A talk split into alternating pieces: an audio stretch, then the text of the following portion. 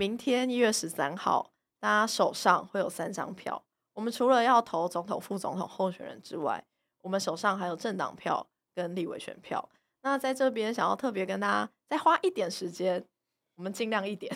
好，分享的就是大家可以去现在打开你的手机或电脑，Google 报道者，报道者他们针对这次的选举，他们有以目前现任的立法委员，在过去从第一会期到第七会期的发言，因为第八会期的发言还没有公开上网，所以他们无法去做这些资料的盘整。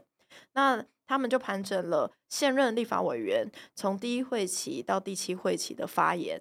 那我相信有一些人可能，有些听众朋友可能过去不知道这件事情，可能也不一定有空上去搜寻，就是自己家里面的立委或你平常有在关注的立委所关心的事情。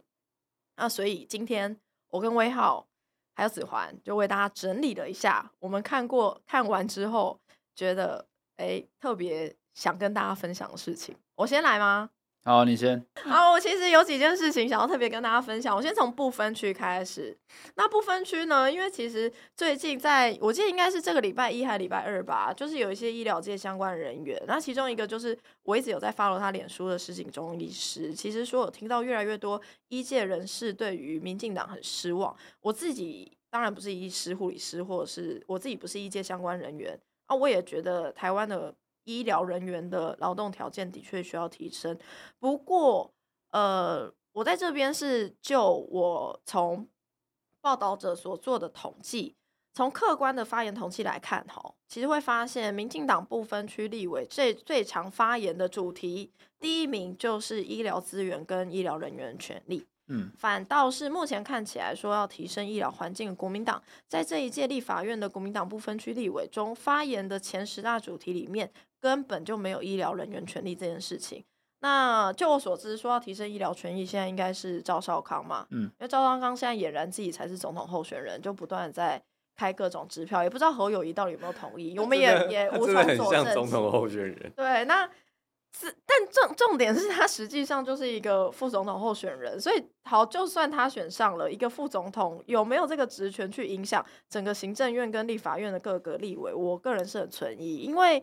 其实我们刚才其实有讨论到政党票跟不分区立委，不分区立委其实就代表这个政党他在各项议题的一些立场。是。那如果从这一届国民党不分区立委的发言来看，就可以看出国民党这个政党根本就是完全不在乎医疗人员权益的一个政党，因为他所有不分区前十个就是发言的议题里面，前十名里面竟然没有任何医疗人员相关权益耶，所以。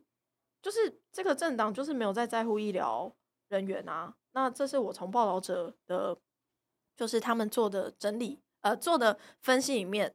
就是所看出归纳的第一个重点。那第二个重点是，目前立法院不分区立委有不分区立委的有四个政党，就是民进党、国民党、民众党跟时代力量。那里面唯一一个让性平相关议题排进前十名的，其实就只有民进党。这个相关的数字跟资料，大家都可以去看报道者报道后。那有一些关心性平的人，好像会觉得民众党很关心性平，然后这样子的人的说法，都是因为柯文哲担任台北市长时候提了。同婚的实现呢？不过我在这边也是要，如果从这个客观数据来看啊，在所有议题里面，民众党不分区立委最在乎的前十名议题里面，是完全没有性别平等相关议题。对对。那再来是我觉得很好玩一件事情，是很多民众一般的体感可能会觉得时代力量好像是一个比较关注劳工议题的政党。不过从同样一份不分区立委的发言统计来看，其实民进党的关注议题前十名里面，劳工权益是在第七名，也就是说。他们最常发言，从第一名排到第七名，劳工权益是就在第七的位置。那时代力量在劳动权益这一块排名其实是比民进党还要是更后面的。嗯哼。那在四个政党里面都有在前十名的只有两个议题，一个是居住正义，一个司法改革。然后民众党跟时代力量第一名的讨论议题都是居住正义，这个是针对部分区的情况。但我们刚刚其实在准备这集题呃这集节目的时候。我们都分别就区域立委，因为大家可能点那个选单，可能只会看自己选区的委员关注什么议题。对啊。但是我们把全台湾的所有区域立委关注的前五名议题全部都看了一遍，也做了一些 觉得值得分享的地方？因为因为其实其实其实我是旅居台北的彰化人嘛，所以每次要投票之前，常常都是回到家投票前才去看那个选举公报啊，看大家证件写什么这样子。所以现在这个报着有一个网站上面，大家可以去检视说自己的所在。选区的区域立委过去四年在立法院关注的议题是哪一些？我觉得就是投票前可以好好看一看这样子。那我自己在看这个这一次的资料的时候，其实比较比较惊讶的是，像我们新北土城三峡的这个吴启明委员，我在我看到的时候也蛮惊讶的。哎，他第一名是居住争议，关注的议题是居住争议，然后他同时还很关注这个原住民还有客家族群的议题。海洋巡护和保育，他也很注重。这个我觉得非常的厉害。对，土城三峡的立委很关注，因为土城三峡毕竟是一个山比较多的地方。哦，但是是海洋哎、欸，是海洋、欸。我们是海洋的国家，所以会关心海洋。我们是海洋岛屿。但我觉得第一名居住正义蛮合理，因为土城三峡就是一些很多新人口的，是，所以大家会很在意。我觉得这是环环相扣的啊，搞不好是因为吴其明委员关注居住正义，所以也促使了就是。在三峡跟土城可以有一些社宅的兴建，我觉得这些事情其实都有可能是因为呃有立法委员在立法院关心跟推动，有一个在意居住正义的民意代表，对啊，就会影响到地方的建设。那因为提到居住正义，我自己其实也有针对居住正义去检视，就是这次报道者所做的，就是全台湾的区域立委针对居住正义这件事情后。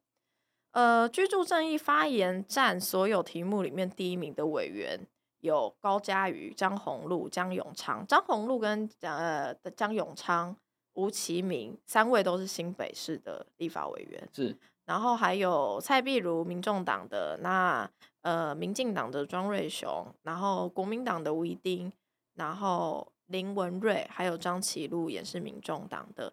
那刚刚念到的这个居住正义站在占第一名的所有委员里面，民进党有五位，民众党有两位，国民党有两位。那我觉得比较 特殊的，其实我自己看到的时候蛮惊讶，就是时代力量有三个不分区后呃不分区立委，王婉諭、邱显志、陈椒华这三个里面，没有人质询第一名议题是居住正义，只有邱显志的前五名里面第二名是居住正义。然后会有一些人，可能有听众朋友觉得，哎，不一定要看就是第一名啊，有可能不一定他他可能有其他议题，就是呃是第一名，但也很关关心居住正义，因为。我觉得居住正义真的是年轻人非常关心的，嗯、所以我也统计一下居住正义在前五名的立法委员，我在这边要效法这个赖中强律师，全部念一遍：有高嘉瑜、赖世宝、吴炳瑞、张宏禄、江永昌、吴其明、郭国文、林思明、蔡碧如、管碧玲、沈发慧、林楚英、罗美玲、汤珍慧、汤惠珍、吴一丁、李德维、林维瑞、曾明宗、张启禄、邱显志，在前五名。那里面呢，民进党十一位，国民党六位，民众党两位，时代力量一位，跟大家分析整理如上。我好认真哦。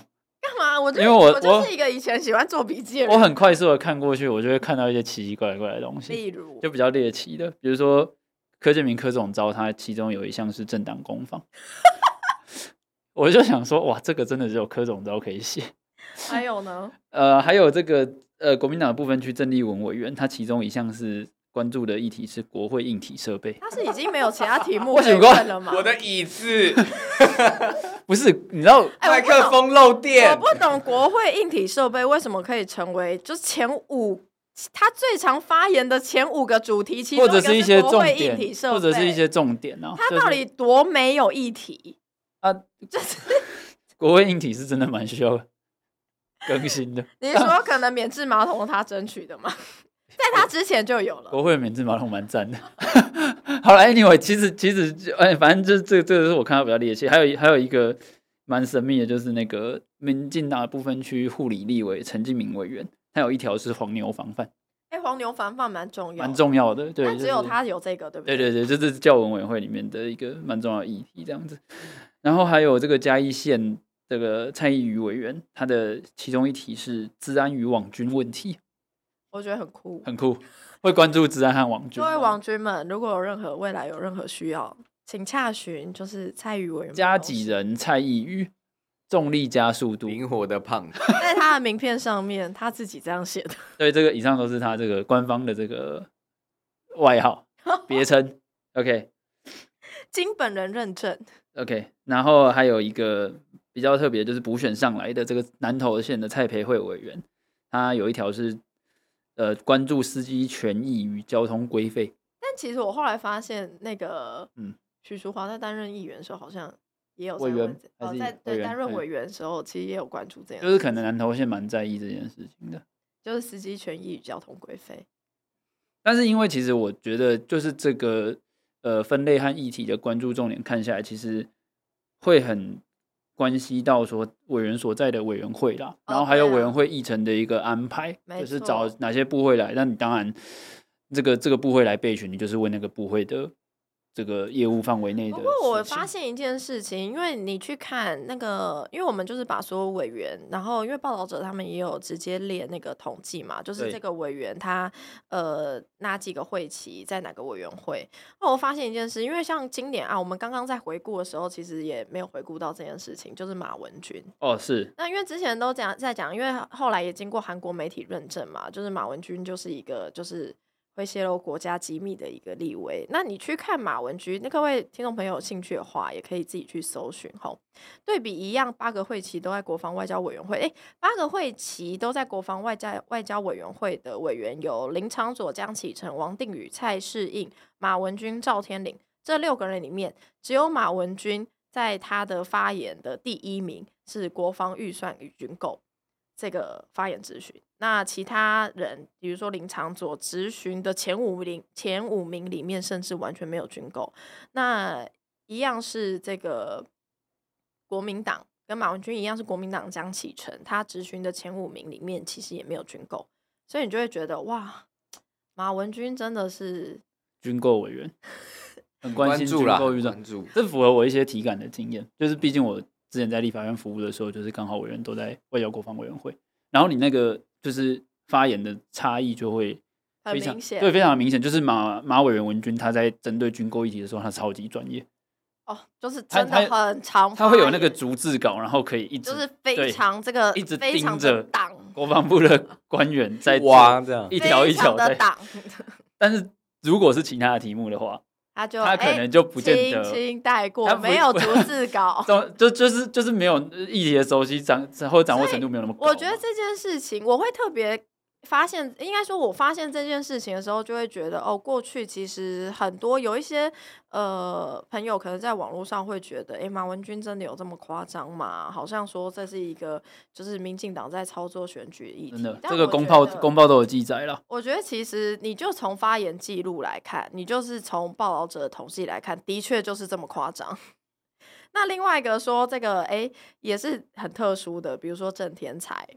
他是土地标售立委，因为他前五名只有没有，因为只有他 在前五名里面有关注土地标售。因为我后来甚至为了 check，我是看了两遍，然后后来为了 check，我还用搜寻，就是土地标售，就是只有他有，真的是很关注啦。还有一个很猎奇的是太空立委，就是、太空立委有三位，就钟嘉宾跟高金素梅与吴丽华。这三位是我们的太空立委，他们非常关注我们的太空科技发展。徐子环甚至列了钟嘉宾的这个发言。哎，我觉得这一段是我觉得我值得分享给各位听众朋友。钟嘉宾那个时候的这个逐字稿，他那个时候就是说，在陆海空三个方面，我看到国发基金配合国建政策参与的部分大概增加了一点八亿元。在自驾车部分，国发会也建立了自动驾驶中控平台。成为高精地图动态资讯回馈的依据。那、啊、至于空的部分呢？国发会有什么想法？空空的。你是不是很喜欢这个空空的？对，他超爱，这符合徐子涵的笑点。他刚刚看到，因为他刚刚就是在讲海陆空啊，你海陆空，你海陆都有，你空呢？空空的。我们希望精进了，希望国发会之后不再是空空的想法，好不好？嗯 那还有，后来发现，其实因为我们常常在听到说，哎、欸，这好像有很多委员很关注译文产业，但我真的去看发言主题，第一名是译文产业，就两个立委，一个是新北的赖品妤，一个是彰化的陈秀宝。嗯，我其实蛮惊讶的，因为秀宝委员好像给大家的印象不太是这方面的印象，但是。低调，对，他非常低调，那我觉得非常的可惜，希望就是分享给大家知道，还是我们的文化立委，秀宝委员有。上过台湾政他上次生他那个时候谈的其实谈了很多文史啊，对，然后城那个城城镇的一些历史，然后还有包含包呃科技人才啦、嗯、的一些教育和养成，没错，教文委员。所以其实看这个看这个统计哦，会发现说很多委员不像你第一时间想象到的他他的形象。就是他的议题守备范围，或是他关注的政策。还有一个我自己也觉得看到非常惊讶的，就是在这个发言前五名里面有提到生生育权利与福利，因为我一直非常关注这方面议题。那有吴欣盈、王婉玉，还有一个是郑运鹏。我个人觉得很特特殊啦，是，也蛮神秘的，因为郑运鹏我印象他一直在司法法制。但反正就是报导者做出来统计里面，他会前五名关注这件事情。对啊，有生育权益福利，所以希望各位听众朋友，就诶、欸，大家因为就要投票了，所以希望大家是很认真的看待手中的那张票，希望去投给一个你自己觉得值得托付未来四年公共议题或者是公共资源分配的立委候选人。我觉得除了选举公报之外，大家那我觉得报道者做的这个资料很好，大家可以去搜寻 Google，就是报道者空格立委，应该第一个、第二个就可以看到了。大家可以去划一划看一看自己的选区立委在意议题什么，或者是在意你议题的那些部分区立委有哪些，有哪些个政党什么的。我等下我跟你说，因为我们就先不讲总统候选人。好，总统候选人应该差异不大。我比较好奇立委可以选几个？哎、欸，我跟你说，我在想这件事情，我我觉得五个以内，浓缩到五个，浓缩到五个，好，跟大家真心推荐。好，因为我们我们听众朋友可能散落各处嘛，也有一些在国外的听众朋友也是可以打电话跟家人拉票。确实，比如说我认识一个目前在德国鹿港人吴山荣，记得打电话跟你家人拉票。换个说法，我我们特别希望谁可以继续留在国会，因为这样讲会不会触霉头？哦，有一点，有点触霉头。哦，可是因为我是一个迷信的人。哦，好啦，就是留在国会或选上。嗯，哦，因为我对，有些候选人我要讲的，因为因为我们我们刚刚看了那个嘛，报道者的就是现任立委的盘点嘛，但因为有一些是候选人，他其实没有现任立委盘点，可以来分享这样子。OK，好，那我先啦。好，因为我自己待过台北市议会，所以我觉得就是以作为一个自己之前亲身第一线体感有体验过的这个前台北市议员的分享，我必须讲，我觉得这次大安区的选举跟中正万华的选举基本上就是智力测验。我我说我这里说的智力测验不是在说价值立场的差别，因为我是在说，就是因为我觉得这次。在大安区就是苗博雅跟这个国民党罗志强嘛，那罗志强在我们有分享过，其实他这几年来，他就是为了选桃园市长，所以就是辞掉台北市议员，迁户籍到桃园，然后现在又迁回来要选立委。我自己会觉得这样子的方式，到底要怎么说服大安区居民说你是一个重视大安区居民的人？我是。我是殊难想象，嗯，那再来是因为罗志强真的很少开会，很少咨询。就你今天，如果我们说民主政治是大家要选出一个可以为自己的立场、为自己关心的议题发言的民意代表，但这个人不开会要怎么帮你发言？这个人不咨询要怎么帮你发言？就这是一个在我这里说的智力测验是一个天与地的差别，因为苗博雅就是一个咨询率百分百的人啊，嗯，那另外一个就是。一样是质询率百分百，对上一个完全不质询的人，就是中正万华，嗯，就是吴佩仪对上钟小平，因为钟小平也是一个，哎、欸，我自己在台北市因为，我真的是很少看到钟小平这个人呢、欸。他在打篮球吧？就那我想跟他打，okay, 那他就是很会打篮球，然后呢？因为听说啦，因为刚刚这句话是因为。就是听说台北市议会的这个篮球、哦、没有对，一直被霸占啊，这不是这不是听说，这是事实啊，就是因为台北市议会地下有一个篮球场，哎、欸，好幸福、哦。然后有一个，嗯，我是没有用过，因为我不打篮球。你们还有健身房，还有游泳池，呃、我也我也没有用过。听说游泳池会遇到一些马英九之类的，我也没有遇过，因为我也不太游泳。但反正因为那个篮球场是需要登记的。据说最常被登记到的就是钟小平，但是你如果把那个就是篮球场的使用名单、借用名单拿出来跟那个议会签名名单一比照，就会发现，哎，就是在议会的这个开会的签名的名单里面，很少看到钟小平。哇！但是钟小平的签名都出现在议会篮球场的借借用 名单里面。就大家真的觉得这样人适合当民意代表吗？还是就是还给他自由，让他好好去发展他的篮球职业好了？祝福最酷小平哥。就我我我刚才会说这个是智力测验原因，就我讲，我觉得这不是价值立场差别，而是。你就是在选一个有在开会跟没在开会的人，你就是在选一个真的有在善尽职责，没有在善尽职责的人放在心上。就今天，如果我们都因为我们低薪高工时而愤愤不平而生气的话，那你怎么可以容许像是罗志强跟钟小平这样子的人选上立委？因为他们就是高薪。然后零工时哎，你讲人根本就不来，你可以，你觉得这件事情是合理的吗？我觉得超不合理的，所以我在这边我真的觉得这两区会是我觉得很值得称之为智力测验的两个区域。好，这样换我了。我首先要就是一时语塞，太感人了。我首先要推荐，就是曾经来上过我们节目的这个中立区的立法委员候选人彭俊豪。哦，他也是在我的前五名名单，是不是？就是会觉得，我觉得他如果没有选上，真的会想哭。我会很难过。就是俊豪哥，他算是对自己的这个关心的议题啊，不管是我们那时候聊的一些权益，或是公园的争取。他其实都很放在心上，他关心很多年轻人会在会议，他真的很重年轻人在意的东西，是是，而且但是他自己同时度社会福利，所以他也非常关注长者长者需要的社福制度。那其实我觉得这个就是一个立委，他有准备好要到国会为中中央层级，不管是自己的选区也好，或是全国层级，他可以在政策或是议题上面有一个高度和格局去做。规划去去做落实和推动，这算是一个很重要的特质，所以我会很希望就是中立区的朋友们可以支持彭俊豪，拜托大家。对，然后另外一个是我的前老板，台中市第二选区的林静怡委员，因为静怡委员这次也非常非常辛苦，对，毕竟就是面临的是严家的这个势力复辟，家族黑金政治，已经选了好几次。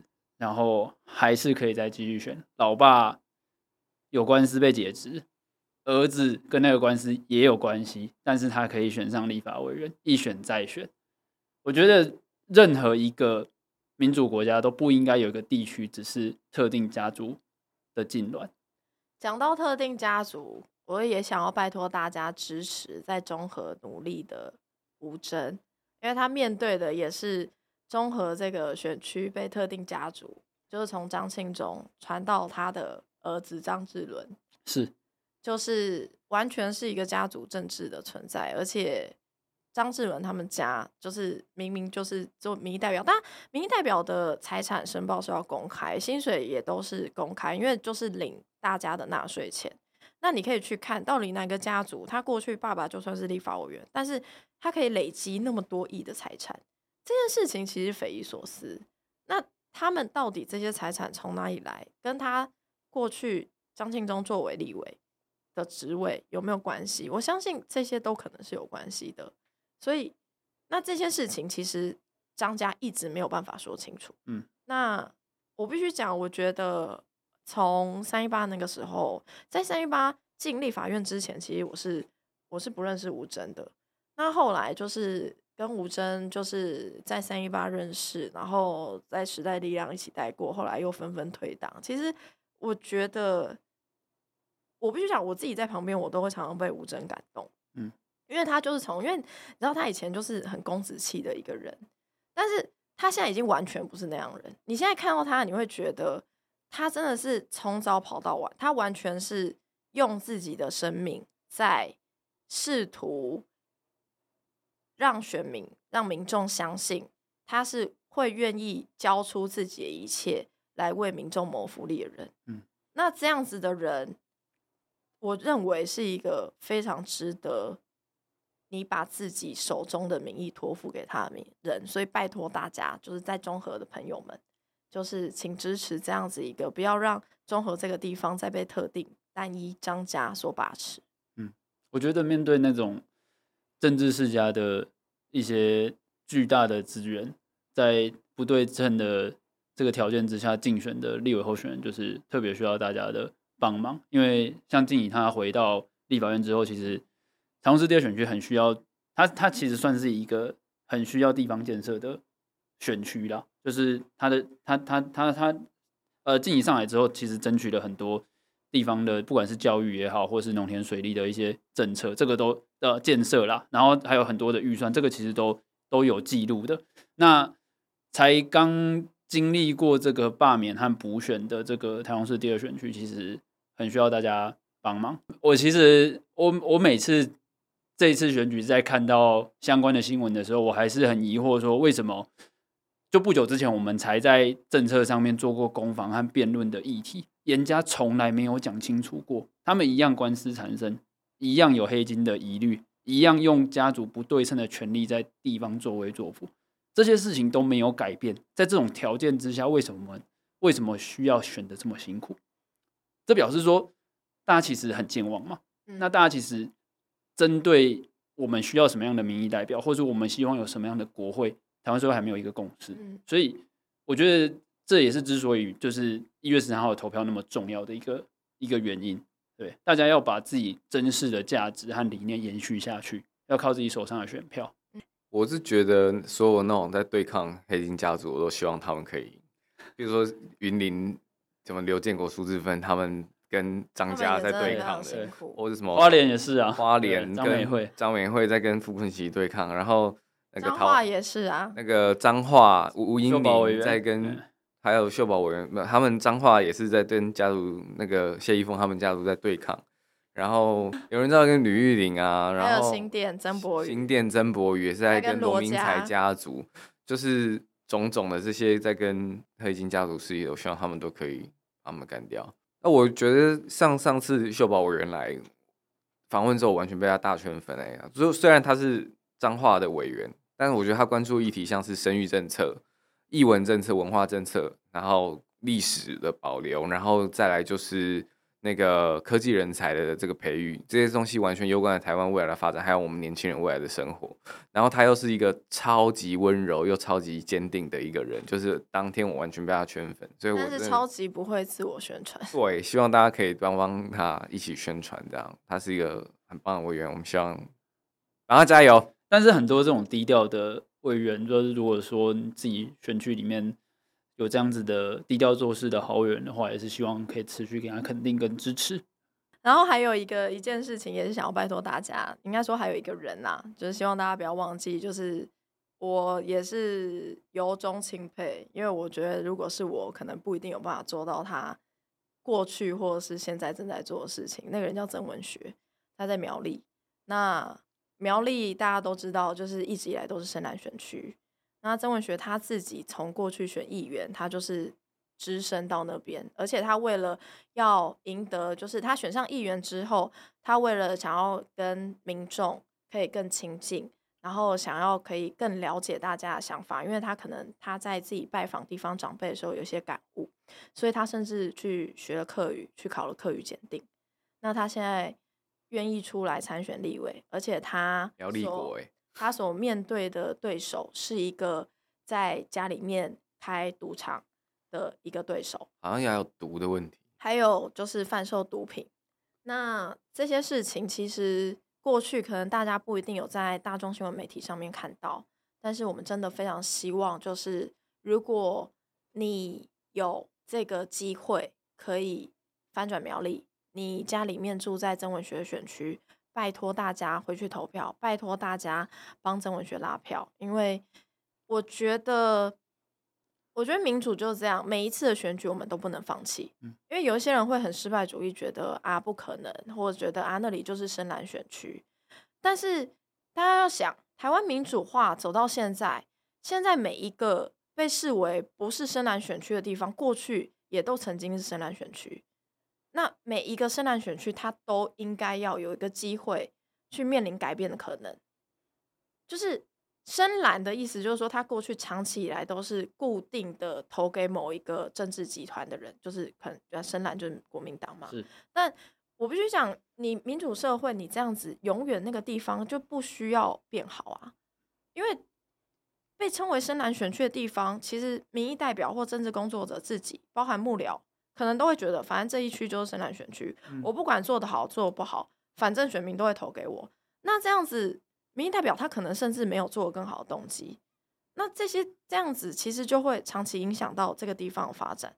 我们说民主的重要性，就是它要不断的透过监督的方式，去让一个地方变更好。如果你真的觉得邱正军做很好，那 fine。那如果你真的觉得他在那边开赌场贩毒没没问题，那 fine。但如果你觉得不 OK 的话，嗯，那你就应该要站出来。也不要因为好像他们稳赢就放弃。对，对也不要因为好像。没机会，或者是啊，这里就是这样就放弃，因为你不会知道，你可能其实可以影响你身边十个朋友，是那十个朋友可能影响他家里面可能两票、三票、四票、五票，有印在选票上都有机会。没错，所以拜托大家站出来，拜托大家相信你自己的影响力。那我觉得这适用在每一个选区这个概念。没错。那其实明天就要投票，你们会很紧张吗？蛮紧张的。那林威浩从好几天前就很紧张，我从上礼拜前、上礼拜、上上礼拜就会开始不时陷入焦虑状态。哦，我是那种就是考试以前，譬如说或比赛以前会很紧张，但是到比赛当天会越靠近比赛会越冷静。你就是会抽离自己的情绪吧？我觉得。对对对，我真的对啊，你应该是会抽。我前几次选举都，就是前几次大选的时候都在辅选。然后呢？那你就会觉得自己在那个漩涡里面。然后呢？你的情绪就会一直上上下下。他、啊、通常到开票投开票的当天，你身体已经准备准备要感冒了。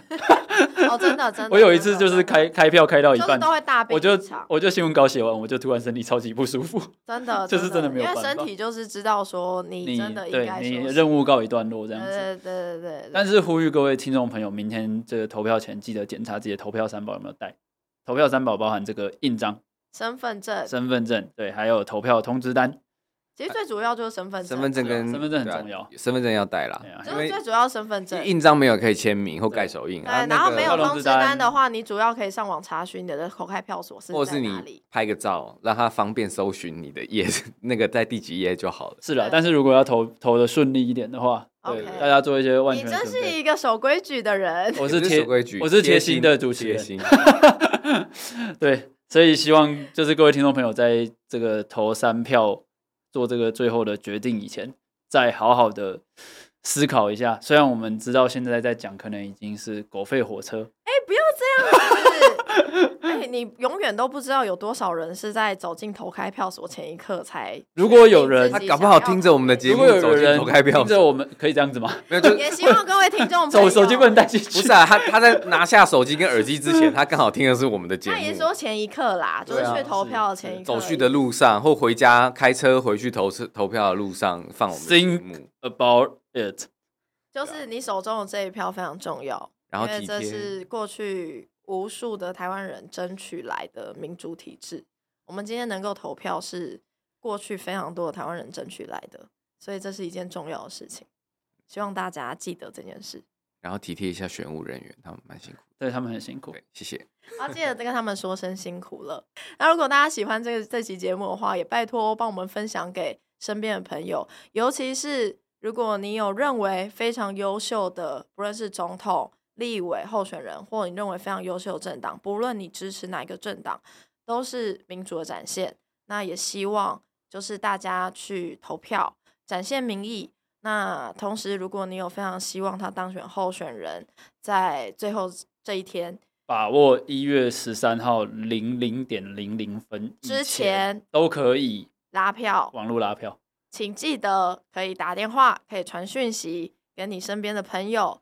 给你希呃，就是请他支持你希望他支持的候选人，拉一票是一票，拉一票是一票。而且作为一个就是没有连任成功的人，必须告诉大家，每一票都很重要，拉票比什么都有用。有时候就真的差那临门一脚哈。没错，你干嘛讲完那临门一脚看一下黄玉芬？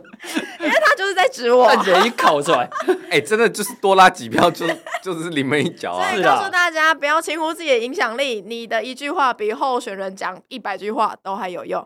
好，这里是台湾正发生，我是玉芬，我是魏浩，大家明天记得去投票，大家拜拜，拜拜，拜拜。